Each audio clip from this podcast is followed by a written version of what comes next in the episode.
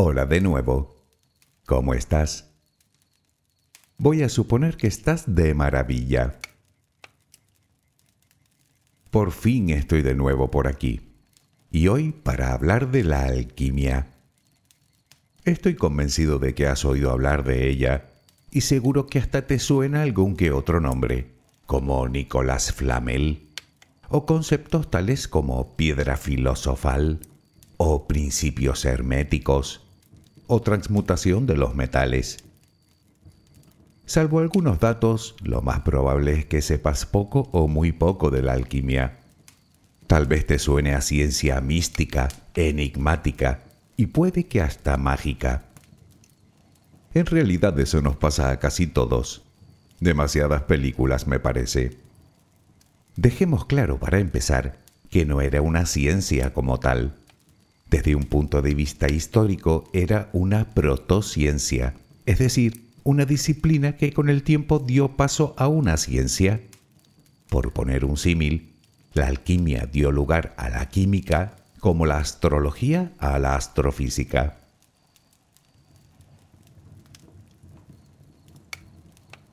En segundo lugar, los alquimistas no eran videntes, ni magos, ni vivieron cientos de años, ni nada parecido.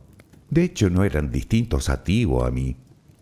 Y por último, el hecho de que la alquimia siempre haya estado rodeada de un impenetrable halo de misterio se debe principalmente a dos razones.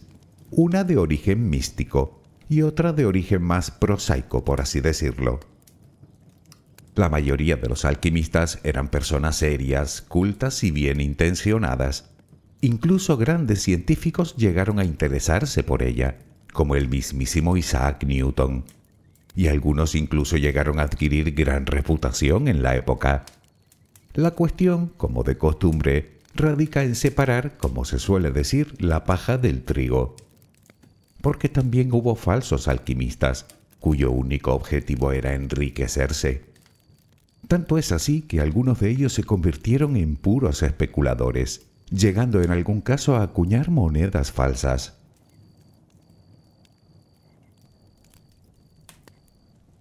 Hoy intentaremos despejar algunas dudas sobre esto de la alquimia. Para empezar, ¿qué es exactamente la alquimia? ¿Por qué nos parece una disciplina tan inaccesible? ¿Dónde y cuándo nació? ¿Qué buscaban los alquimistas? ¿Qué lograron? Y ya puestos, ¿Qué tenían de especiales? Bueno, a esta pregunta ya la hemos contestado. Nada. en fin, relajemos primero cuerpo y mente y hablaremos de la alquimia. Busca la posición que te resulte más cómoda para dormir, con la que te sientas más a gusto. Recuerda que siempre puedes colocarte boca arriba, con los brazos a los costados y con las piernas ligeramente separadas. Cierra los ojos si aún no lo has hecho. Intenta que los párpados estén lo más relajados posible. Toma aire profundamente por la nariz. Reténlo un par de segundos y suéltalo lentamente. Lo hacemos otra vez, pero en esta ocasión con la respiración abdominal. Inspira, reténlo, suelta. Nota cómo el abdomen sube y baja mientras que tu pecho permanece inmóvil. Una última vez, inspira, reténlo y suelta.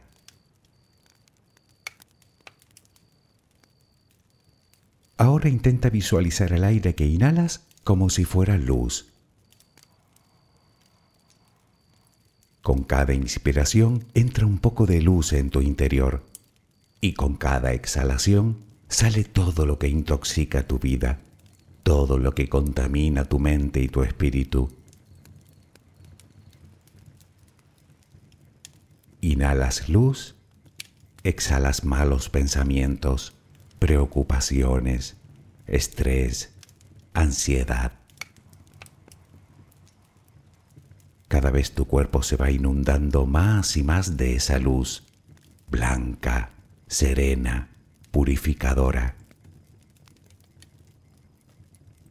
Poco a poco cada rincón de tu interior se va iluminando hasta que te conviertes en luz. Todo tu cuerpo es luz. Continúa respirando normalmente, sin forzarlo, a tu propio ritmo. Inhalas luz, exhalas luz.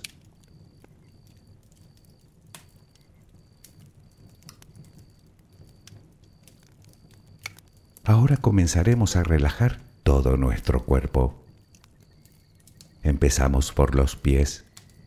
Nota cómo se relajan. El pie derecho. El pie izquierdo.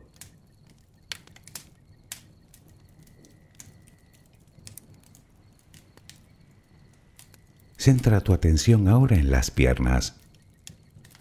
Siente su peso. Tobillos, pantorrillas, muslos. Nota cómo se relajan.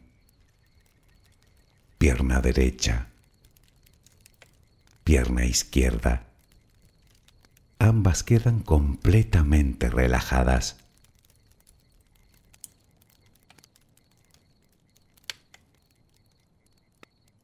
Toma conciencia de tu cadera. Sientes cómo se relaja cómo se relajan tus glúteos.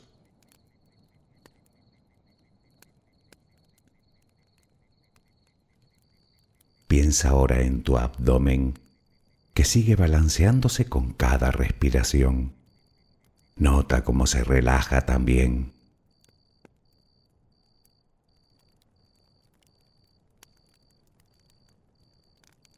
Tu pecho que permanece inmóvil también se va relajando.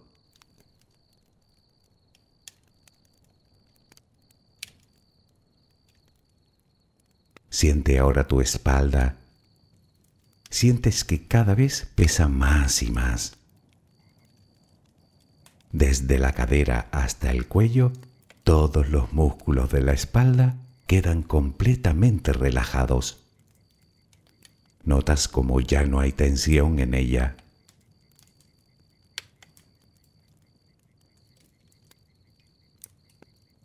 Notas los hombros, que lentamente se van relajando también. Nota cómo caen.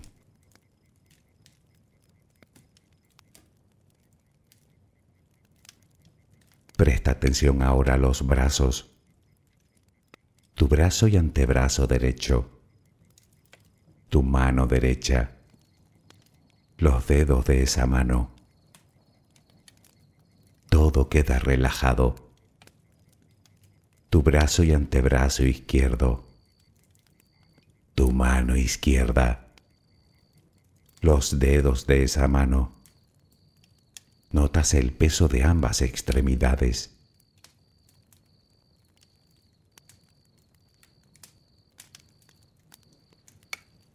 Dirigimos ahora nuestra atención al cuello. Visualízalo. Notas cómo los músculos se van relajando también.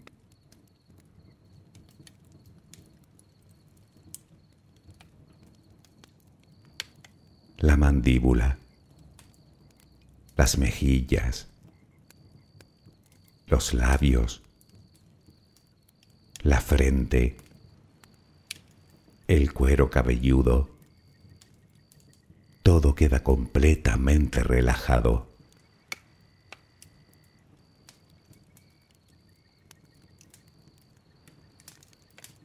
Sigue respirando lenta y serenamente. Con cada respiración sientes como tu cuerpo se va relajando más y más.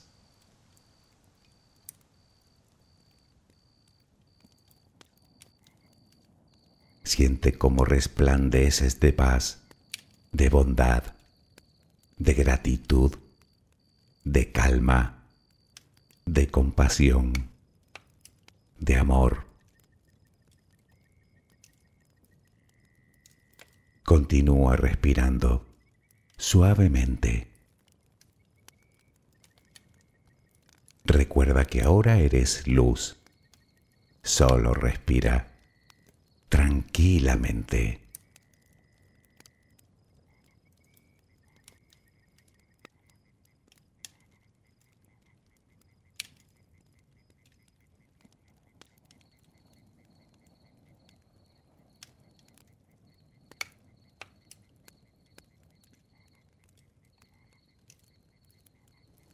Alquimia es una palabra que tiene varias posibles procedencias.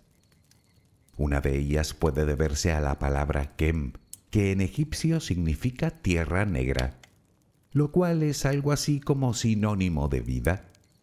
Y tiene sentido si entendemos que para los egipcios la tierra más oscura era la tierra que había sido fertilizada por el río Nilo, por lo que el polvo negro era considerado mágico por contra, otros afirman que alquimia procede de la palabra árabe quimilla, que significa precisamente piedra filosofal.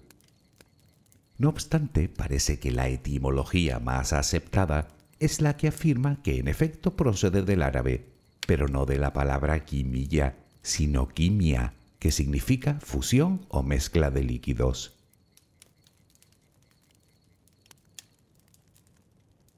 Pero, ¿qué es la alquimia?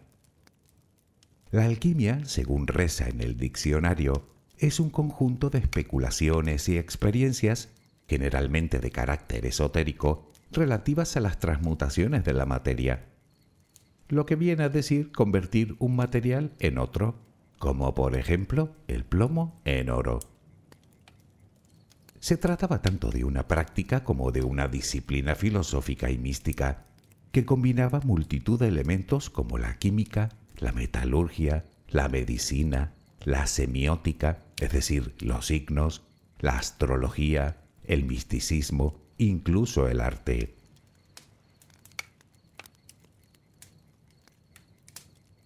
La alquimia, al menos la alquimia occidental, comenzó a desarrollarse en torno al siglo III a.C. en Alejandría fruto de la mezcla de tres corrientes, la filosofía griega, el misticismo oriental y la tecnología egipcia. No obstante, fue practicada en muchos otros lugares, Mesopotamia, Persia, China, India, Antigua Grecia, en el Imperio Romano, en el Imperio Islámico y más tarde en la Europa medieval donde desaparecería definitivamente hacia el siglo XVIII.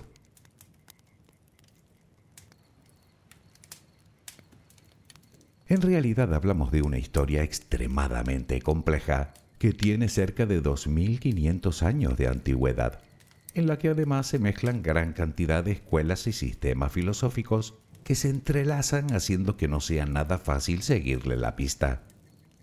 Sobre todo por algo que comentábamos al principio, su total secretismo.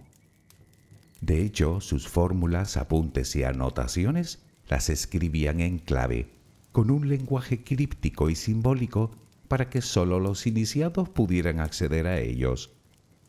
De hecho, se cree que muchos de sus trabajos fueron destruidos por ellos mismos para que nadie pudiera poseerlos. La pregunta es, ¿por qué tanto secretismo? Pues como te dije al principio, por dos razones principales. La primera se debe a que el conjunto de los saberes alquímicos, para ellos, eran en realidad conocimientos heredados de los dioses mismos, conocimientos místicos que no se podían compartir con cualquiera. Ellos lo resumían con una frase bastante ilustrativa. No se deben dar perlas a los cerdos. El segundo motivo responde a intereses más mundanos. Si estuvieras tú trabajando para averiguar la manera de crear oro utilizando simples objetos de la naturaleza, ¿compartirías tus avances con alguien? vale, pues ellos tampoco.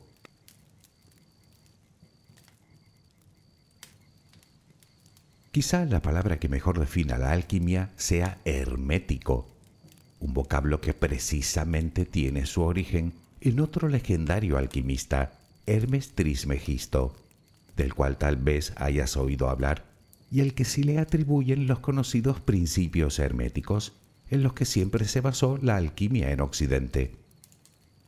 Hoy la palabra hermético viene a significar cerrado o impenetrable. Y así era la alquimia. Pero insisto, no porque los que la practicaban fueran especiales en algún sentido, en absoluto. Simplemente era una información que no compartían con nadie o con casi nadie. De hecho, los aprendices recitaban un largo juramento que les obligaba a no revelar esa información a persona alguna durante toda su vida. Pero ¿quién rayos era Hermes Trismegisto? Pronto lo veremos. Pongamos antes un poco de orden.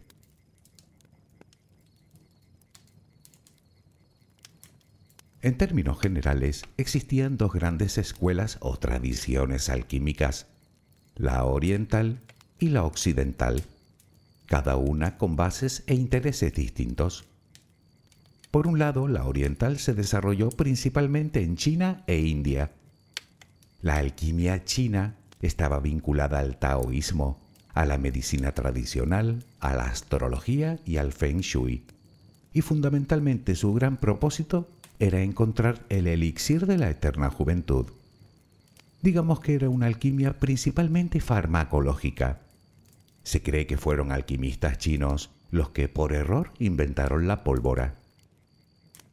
Por su parte, la alquimia india se relaciona más con la medicina ayurvédica y con otras tradiciones metafísicas, aunque al final lo que buscaban era más o menos lo mismo, sanar y rejuvenecer. En este caso obteniendo, como decían ellos, el zumo o néctar de las cosas.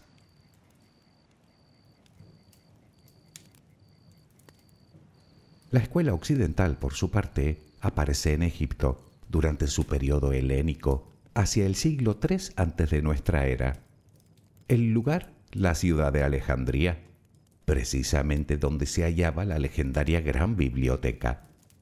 No obstante, algunos historiadores creen que su procedencia incluso podría ser bastante más antigua, aunque lo cierto es que no existen escritos que lo atestiguen. Los griegos llamaban a la alquimia el arte sagrado. No se le llamó alquimia hasta el siglo XII, pero nos estamos adelantando.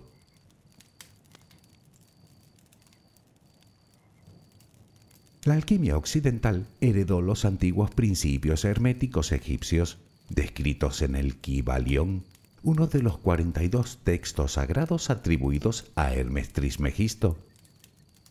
Dichos principios o axiomas son el mentalismo, la correspondencia, la vibración, el ritmo, la polaridad, causa-efecto y generación.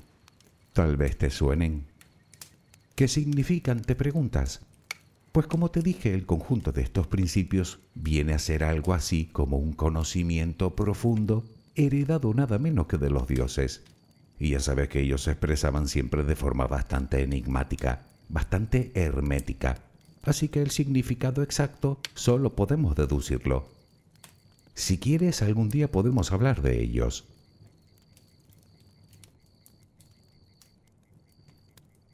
Según las creencias egipcias, antes de los faraones gobernaban los dioses, entre ellos el dios Tot.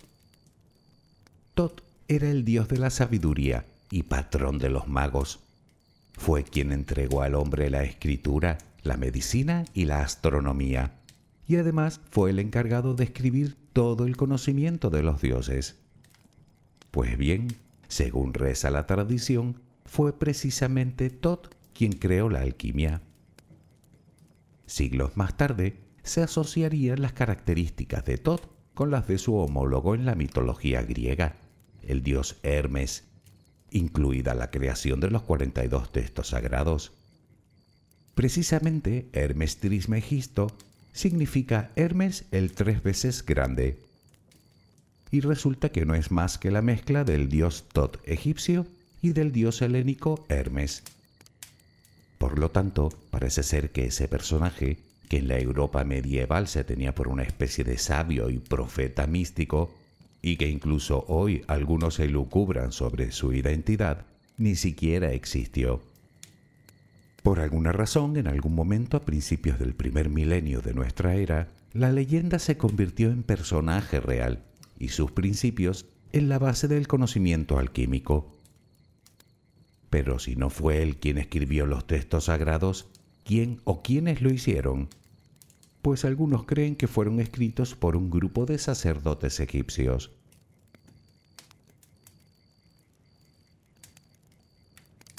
De ahí procede el carácter místico de la alquimia. No en vano, muchos alquimistas solían invocar a los dioses antes de empezar con cualquier operación alquímica. Bueno, no a todos, a los más favorables para esa operación concreta.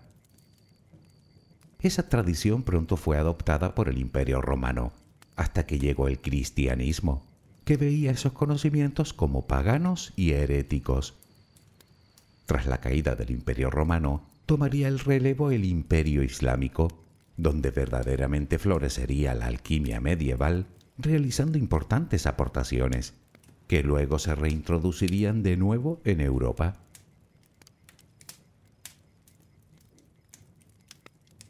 En realidad nadie sabe quién fue el primer alquimista en el mundo. Sabemos que el libro más antiguo que se conoce fue escrito por un tal Sósimos de Panópolis, un egipcio que parece ser que vivió entre los siglos III y IV de nuestra era, y en el que el propio autor nombra a una mujer como primera alquimista, a la llamada María la Judía. Al parecer esta mujer vivió entre los siglos I y III y desarrolló determinadas técnicas y dispositivos que siguieron utilizándose posteriormente.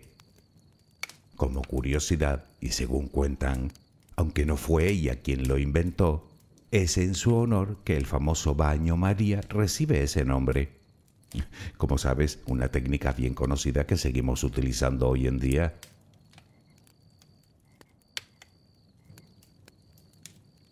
En Europa la alquimia fue prohibida durante toda la Edad Media y los alquimistas perseguidos, aduciendo que esas prácticas eran sobrenaturales y que dichos sujetos hacían pactos con el diablo y con otros demonios.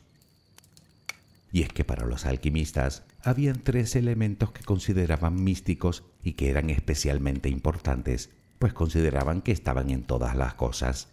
Hablamos de la sal, el mercurio y el azufre. Tres elementos que según ellos asociaban al cuerpo, a la mente y al espíritu, por ese orden. Supongo que sabes a qué huele el azufre al elevar su temperatura. Eso era lo que muchas veces los delataba. De ahí que sean esas tres sustancias las que tradicionalmente se hayan asociado con el diablo. En cualquier caso, no era ese el único motivo. Existía otro aún más preocupante para la clase dominante de la época. En el siglo III, el emperador romano Diocleciano cayó en la cuenta de que si en Egipto son realmente capaces de crear oro, tal vez no tardarían mucho en crear un ejército contra él, por lo que ordenó quemar todos los textos alquímicos que encontraran, incluidos los que se encontraban en la propia biblioteca de Alejandría.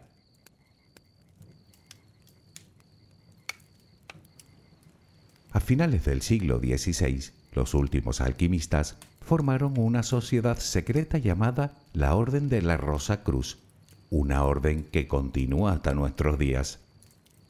Un siglo más tarde, en el 17, la alquimia seguía considerándose una ciencia seria.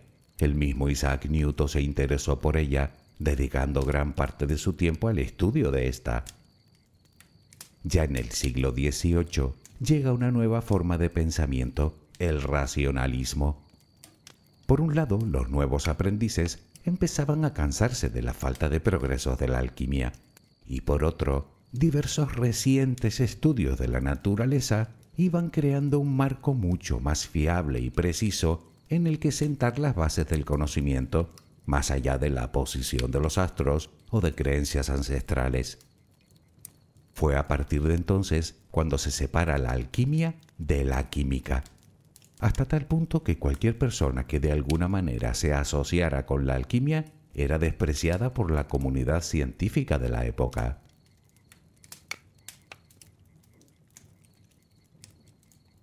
Tal vez la pregunta que te hagas ahora mismo es ¿qué hacían realmente los alquimistas en sus laboratorios? Bueno, pues un buen montón de cosas. Los alquimistas lo que buscaban era fundamentalmente purificar. Para ellos todo era purificable, transmutable, es decir, que todo era susceptible de pasar de un estado impuro y caótico a un estado puro, equilibrado y eterno. Incluso ellos, antes de empezar a trabajar, debían purificarse a sí mismos mediante la oración y el ayuno. O dicho de otra manera, si querían transmutar metales, antes debían transmutar su alma. Verás, ellos consideraban que toda la materia se componía en distintas proporciones de cuatro elementos fundamentales, tierra, aire, agua y fuego basaban todo su quehacer en preparar con todos ellos un quinto elemento, la llamada quinta esencia, que contendría el poder de los cuatro elementos vez en su máxima exaltación. Una sustancia que tendría, como era de esperar, supuestos poderes sobrenaturales. Sería una sustancia tan pura que por un lado permitiría transmutar cualquier metal en oro o plata, y por otro podría ser ingerido para obtener la vida eterna, según algunos, crear incluso vida de la nada. Bien, muchos llamaban a esa sustancia piedra filosofal.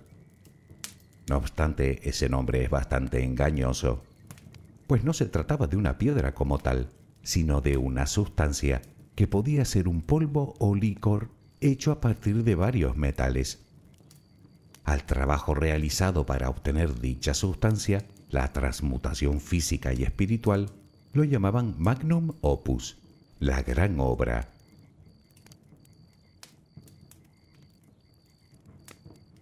La cuestión es cómo intentaban conseguir dicha sustancia.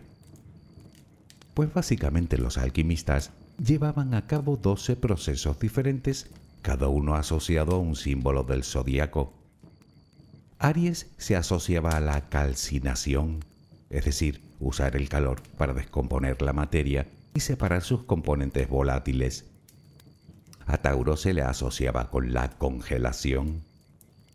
La fijación, que consistía en cambiar una sustancia volátil a una sólida, se asociaba a Géminis. Cáncer a la disolución. Leo a lo que llaman la digestión, que consistía en dejar una sustancia en contacto con una fuente de calor durante semanas. Virgo con la destilación, Libra con la sublimación, Escorpio con la separación, es decir, dividir una sustancia en distintos componentes. A Sagitario se le asociaba con la ceración, un proceso que consistía en agregar un líquido a otra sustancia sólida mientras se calienta, y llamada así porque el resultado final tenía una textura similar a la cera. Capricornio se asociaba con la fermentación, a Acuario con la multiplicación y a Piscis con lo que ellos llamaban la proyección, que venía a ser la etapa en la que sucedía la transmutación propiamente dicha.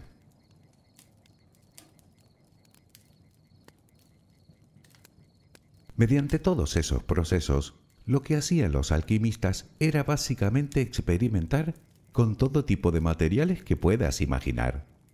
Y gracias a ello fueron responsables de gran parte del desarrollo del equipamiento que hoy en día podemos ver en un laboratorio. Además, mejoraron las técnicas de producción de numerosas sustancias. A ellos les debemos, entre otros, el ácido sulfúrico o la llamada agua regia que disuelve el oro, el arsénico, el nitrato de plata, el ácido clorhídrico o el bicarbonato de sodio, o incluso los jabones, o como comentamos antes, la pólvora. A la alquimia le debemos grandes avances en metalurgia o en la creación de tintas o cosméticos y hasta en la cerámica. Y no olvidemos las técnicas de destilación que se siguen usando hoy para hacer bebidas alcohólicas.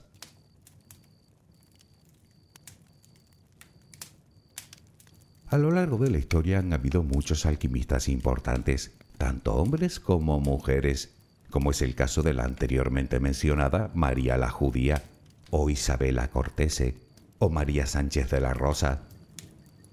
Algunos nombres tal vez te suenen como Roger Bacon, o Alberto Magno, o Ramón Llull, o Paracelso, o el mismo Nicolás Flamel que nombramos al principio. Aunque también hubo charlatanes y embaucadores que valiéndose del misterio que encierra la alquimia, su único propósito era enriquecerse.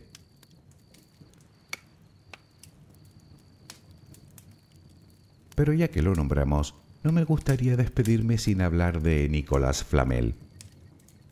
Este hombre vivió entre el siglo XIV y XV. Se decía de él que había logrado crear la piedra filosofal, lo que implicaba, por tanto, que había logrado conseguir tanto la transmutación de los metales como el elixir de la vida eterna. Pero ¿cuál fue la realidad de este alquimista? Resulta que se ganaba la vida como copista y escribano. Esta circunstancia propició que un día llegara hasta sus manos un libro de alquimia, el llamado libro de Abraham el judío. Sin embargo, Flamel no lograba entender lo que en él se describía, así que junto con su esposa acudieron a España para consultar a los sabios judíos, para que les ayudaran a desentrañar e interpretar los símbolos del libro, que a propósito no son otra cosa que la representación del experimento en sí mismo. Me explico. Unos símbolos representaban a los distintos materiales que debían utilizarse para la fórmula en cuestión. Otros, los métodos. Otros tienen relación con el momento propicio de realizarlos y así con todos. En teoría, si sabías qué significaba cada símbolo, serías capaz de realizar prácticas alquímicas. Cuenta la leyenda que Flamel, después de crear un suministro constante de oro, dio gran parte de su fortuna a obras benéficas. Aunque algunos afirman que para Nicolás Flamel la alquimia podría haber sido la tapadera perfecta para enmascarar, digamos, sus actividades financieras como por ejemplo prestar dinero a los nobles.